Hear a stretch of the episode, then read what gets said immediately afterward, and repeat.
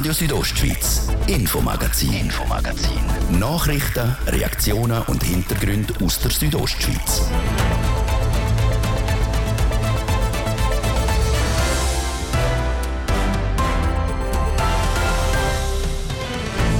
Gerade dreimal fehlen Fachkräfte. In der Bündner Justiz bleiben am Ende des Jahres immer mehr Fälle offen. Zum dem entgegenwirken gibt es zum Beispiel etwa die außerordentliche Richter. Das ist aber nicht die einzige Maßnahme. Und auch bei RHB fehlt es an Leuten, genauer gesagt an Lokiführerinnen und Lokiführer. Die Räte Spahn probiert darum, die Leute, die es haben, dazu zu bringen, um auch an ihren freien Tagen zu arbeiten. Das klappt aber nicht so gut. Und wir schauen uns einen Lehrberuf an, wo es jeweils nur ganz wenig junge Leute gibt, die hier im Kanton lernen wollen. Die Chemiefägerinnen und Chemiefäger. Das von der Thema im Infomagazin auf RSO vom Mittwoch am 26. Juli. Am Mikrofon ist Manuela Meuli. Einen guten Abend miteinander. Die offenen Fälle häufen sich bei den Schweizer Gerichten und Staatsanwaltschaften. Und auch hier bei uns im Kanton Graubünden sind die Aktenberge hoch. Das, weil es immer mehr Fälle gibt. Wenn man dem im Graubünden will entgegenwirken und warum das Kantonsgericht trotzdem hat können einen Erfolg verbuchen, Sarina von Wiesenfloh. Jedes Jahr kommen bei Bündner Gericht hunderte von neuen Fällen rein, zusätzlich zu offenen Verfahren vom Vorjahr. So geht es am Kantonsgericht Graubünden. Letztes Jahr hat das Gericht von rund 1200 alten und neuen Fällen knapp 900 erledigt. Offen geblieben sind rund 300 Fälle. Das steht im aktuellen Jahresbericht der Bündner Gericht. Auch wenn die Zahlen noch viel tönen, es sind trotzdem weniger offen gebliebene Fälle als im Vorjahr. Für den Kantonsgerichtspräsident Remo Gaveng kommt der Erfolg nicht von ungefähr. Man hat am Kantonsgericht aufgrund von Pendenzenberg Massnahmen ergriffen. Man hat drei außerordentliche Richterinnen zugewählt für uns. Wir haben befristete Aktuariatsstellen gekriegt und die Massnahmen haben jetzt auch Wirkung gezeigt. Mehr Personal sieht der Caveng grundsätzlich als Lösung gegen die Überlastung. Weil für immer mehr Fälle braucht es auch mehr Leute. Ein weiterer Punkt zum Entlasten ist die Fusion vom Kantons- und vom Verwaltungsgericht. Die zwei schaffen ab 2025 zusammen als Obergericht. Durch das soll die administrative Arbeit kleiner werden und es gibt mehr Verhandlungsräume. So sollen die beiden Gerichte schneller arbeiten können dass das Verfahren möglichst schnell geht, ist nämlich gesetzlich bestimmt mit dem Beschleunigungsgebot. Wenn ein Strafverfahren sehr lang dauert, hat es eine Rechtsprechung, wo man mit einer Strafreduktion zu einem langen Strafverfahren Rechnung trägt. Und das gibt dann im Endeffekt eine mildere Strafe, als wenn man das Strafverfahren schneller durchgeführt hätte, was dann letztlich unbefriedigend ist. Grundsätzlich wäre es wünschenswert, dass das Strafverfahren so schnell wie möglich abgeschlossen werden könnte. Das kann das Bündner Kantonsgericht momentan aber nicht immer einhalten. Laut dem Remo Caveng hat das einen simplen Grund. Man stellt fest, dass die Kriminalitätsstatistik mehr Fälle zeigt. Wir haben mehr Leute bei den Staatsanwaltschaften, mehr Leute bei den Regionalgerichten. Das heißt, es gibt auch mehr Output und entsprechend mehr Arbeit.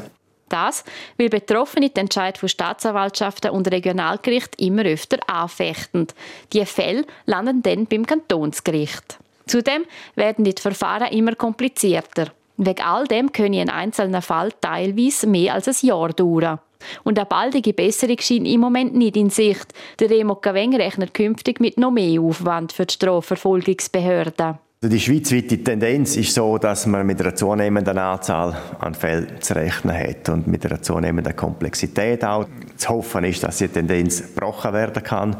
Wie sich entwickeln wird, ist schwierig zu sagen. Ich bin kein Hellseher. Laut dem Remo Gaveng ist das Bündner Kantonsgericht auf einem guten Weg. Zu tun gäbe es aber noch mehr als genug. Schon seit längerem hat die Rätische Bahn zu wenig Lokführerinnen und Führer. Wegen dieser prekären Situation müssen die Leute im Führerstand immer wieder freie Tage opfern. Heißt, arbeiten anstatt frei zu haben. Der RAB entschädigt den solchen Einsatz mit einer Pauschale von 600 Franken. Bestätigt der Lokiführer Simeon Mayer. Er ist Mitglied bei der Gewerkschaft vom Verkehrspersonal SEV. Der Martin De Platzes hat mit dem Simeon Mayer über die Situation bei den Lokiführerinnen und Lokiführern und auch über die 600 Franken Pauschale geredet. Das kann sicher aus Ihrer Sicht als Lokomotivführer nur eine temporäre Lösung sein, weil ich gehe mal davon aus, eher schätzend, wenn er im Dienstplan die Freitage auch so in Anspruch nehmen Gewerkschaft selber findet das nicht so gut, weil die Lösung müsste anders heißen, heisst eigentlich genug Personal und dann müssen wir eigentlich auch nicht zu solchen Massnahmen greifen. Äh, kann natürlich Sicht aus nur eine temporäre Lösung sein und ist natürlich auch von der Zeit her, äh, vom Arbeitszeit her begrenzt. Also das kann man natürlich nicht beliebig oft machen, weil die Einschränkung bedeutet ja maximal 15 Tage für einen Mitarbeiter im Jahr in diesem Sinne. Ja. Weil die Lokführer klagen ja nicht wegen Lohn, sondern dass sie eben die Freitage, die im Dienstplan drin sind, dass die nicht mehr alle können bezogen werden und das natürlich auch einen psychischen und physischen Druck auslöst. Ja, das ist korrekt. Also, muss ja schon sagen, es ist eigentlich freiwillig. Das heisst, man tut anfragen, ob er gewillt ist, einen Tag herzugeben. Und dann kann der Lokführer immer noch entscheiden, eben, ob er jetzt die 600 Franken will oder ob er einfach Zeit gut geschrieben will haben. Das heisst, generiert automatisch wieder Überzeit. Oder er kann natürlich auch sagen, nein, komm nicht. Das heisst, die Pauschale von 600 Franken, die führt dazu, dass die Überzeit nicht mehr angehäuft wird? Ja, das ist richtig. Also mit zahlt in der, in der Pauschalen ist im Prinzip äh, eingerechnet, im Prinzip aufgerechnet auf den Maximallohn von einem Lokführerlohn, plus die Überzeitentschädigung, plus, sagen wir mal, ein kleiner Bonus, der drinnen ist. Heisst, wenn der Lokführer geht, wird automatisch keine, keine, Zeit mehr generiert. Das heisst, die wird dann dementsprechend auch abgezogen.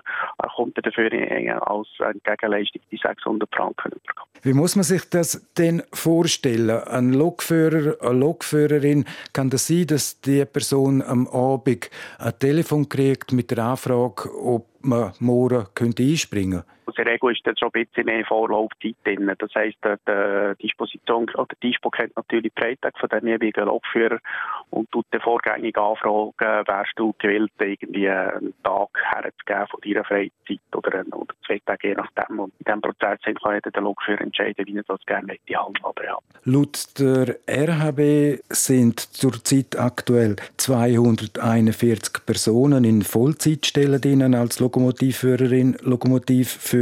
Das ist ein Plus von 17 Prozent in den letzten sechs Jahren. 17 Prozent ist doch noch eine stattliche Zahl. Wie viel fehlen denn aus Ihrer Sicht? Ja, im Moment ist ja geredet worden von sieben Lokführern. Ich persönlich sage, es sind äh, mehr. Also es wird sowieso noch häufig auf äh, das nächste Jahr, weil der Leistungsausbau da ist. Aber wie gesagt, jetzt, soviel ich weiß, ist ja der Auftrag von dem Kanton noch nicht definitiv erteilt worden.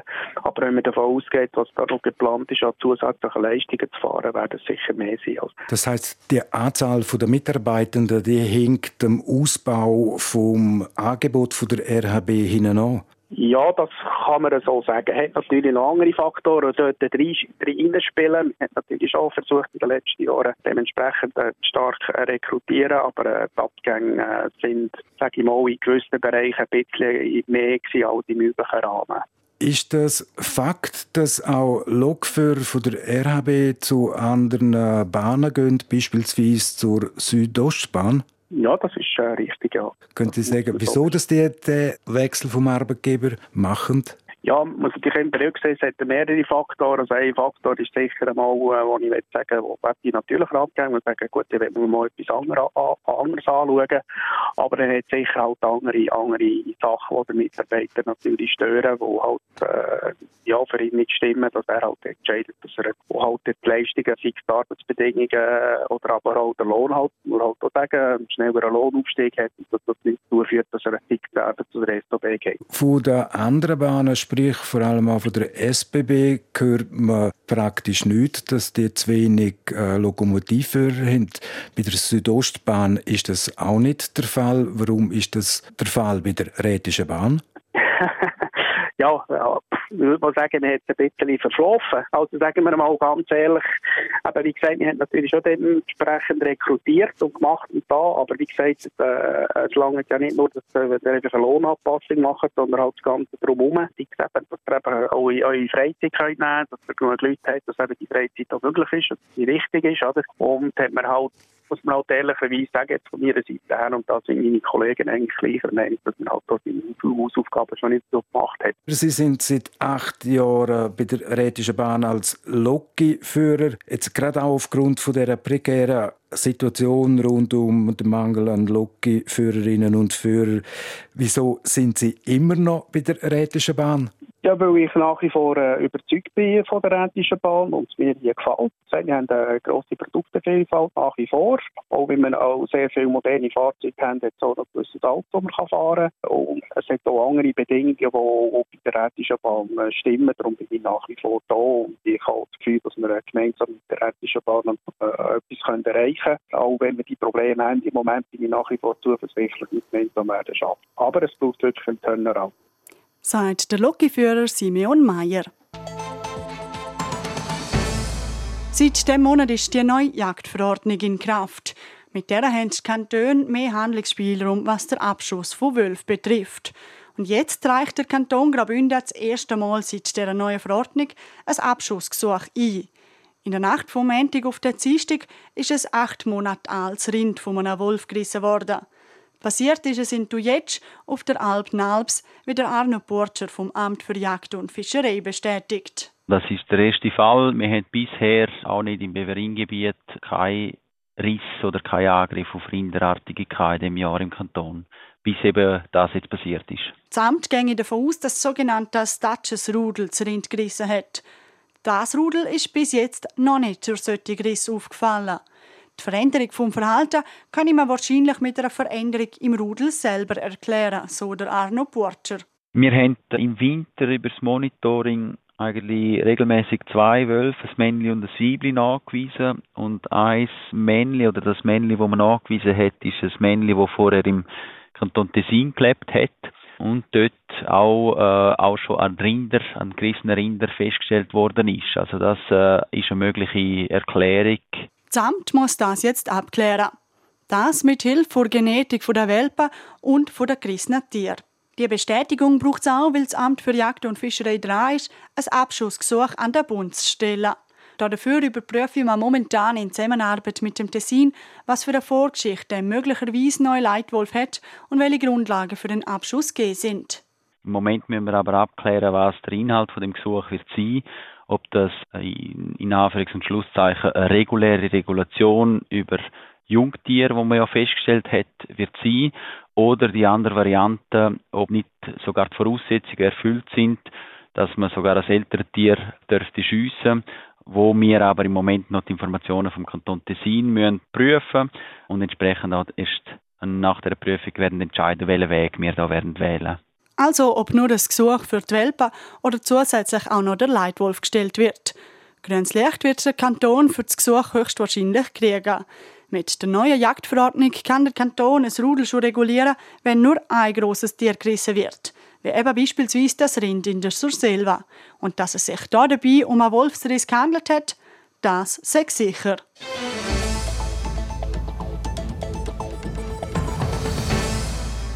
Es ist ein Beruf, der gleichzeitig auch ein Glücksbringer ist. Chemiefägerinnen und Chemiefäger. Um sie geht es heute im dritten Teil unserer Serie rund um seltene Lehrberufe. Die Chemiefäger, wie es der Name schon sagt, putzen Chemis. Das ist aber nicht alles. Wie ihre tägliche Arbeit genau aussieht, berichtet Anatina Schlegel. Es ist Viertel ab sieben am Morgen. Wenn bei anderen erst der Wecker läutet, sind Chemiefägerinnen und Chemiefäger schon unterwegs zu ihrem ersten Termin. Und mit dem fängt der Tag auch schon so richtig an. Der Mario Goth ist Chemiefägermeister und Geschäftsführer von Mario Goth GmbH. Er erklärt so einen Arbeitsablauf. Grundsätzlich reinigen wir von dort, wo die Flamme entsteht, der ganze Heizkessel, man schraubt den abeinander, reinigt, schaut, dass eben alles ganz ist und mit der heutigen Technologie ist das alles viel elektronischer geworden. Es ist nicht immer nur noch so das Türchen auf, das Türchen zu wie früher, sondern man muss ein bisschen technisches Verständnis haben. Wenn der erste Termin erledigt ist, geht es direkt weiter zum nächsten. Pro Tag sind es zwischen vier und acht Häuser, die auf dem Plan stehen. Am Abend geht es dann zurück ins Geschäft und dort wird zuerst mal duschen. Das ist nämlich die Vorgabe und zählt sogar zur Arbeitszeit. Es sei körperlich schon eher ein strenger Beruf, sagt der Mario Goth. Schließlich müssen wir viel Stege laufen und auch Sachen umtragen. Der Beruf hat aber vor allem auch schöne Seiten. In vielen Köpfen ist man noch ein der Glücksbringer, wenn man ins Haus kommt. Man hat einen Haufen Kundenkontakt, kommt ein bisschen um, ist nicht immer am gleichen Arbeitsplatz. Und ja, er ist relativ vielfältig und er wird immer vielfältiger. Jetzt durch die Energiewende geht die traditionelle Arbeit geht eher ein bisschen zurück, aber viele Chemiefäger versuchen sich jetzt irgendwie in der Lüftungsreinigung oder Solarreinigung ein bisschen einzunisten. Es hat sich schon etwas tun im Vergleich zu früher, auch in der Schule für die Lernenden. Dort können man sich ab dem Sommer nämlich spezialisieren auf den Bereich Lüftungsreinigung oder lufthygienische Messungen. Es gibt also auch hier ein bisschen Umorientierung. Das Problem nur, die Lernenden bleiben aus. Es ist ja allgemein im Handwerk ist das Problem zum, zum Leute finden, zum Lehrling finden. Viele, wenn studieren oder irgendeine Bürolehre machen, ist einfach das Handwerk ist momentan ja, relativ schwach besetzt. Wer also noch nicht genau weiß, was er oder sie für eine Lehre machen möchte, vielleicht lohnt sich ein Blick in den Beruf der Chemiefägerin und vom Chemifäger. Und falls es doch nichts wäre für euch, bringt es euch vielleicht wenigstens ein bisschen Glück. Mora, im nächsten Teil bleiben wir gerade noch beim Handwerklichen und schauen uns den Lehrberuf Büchsenmacherin und Büchsenmacher ein bisschen genauer an.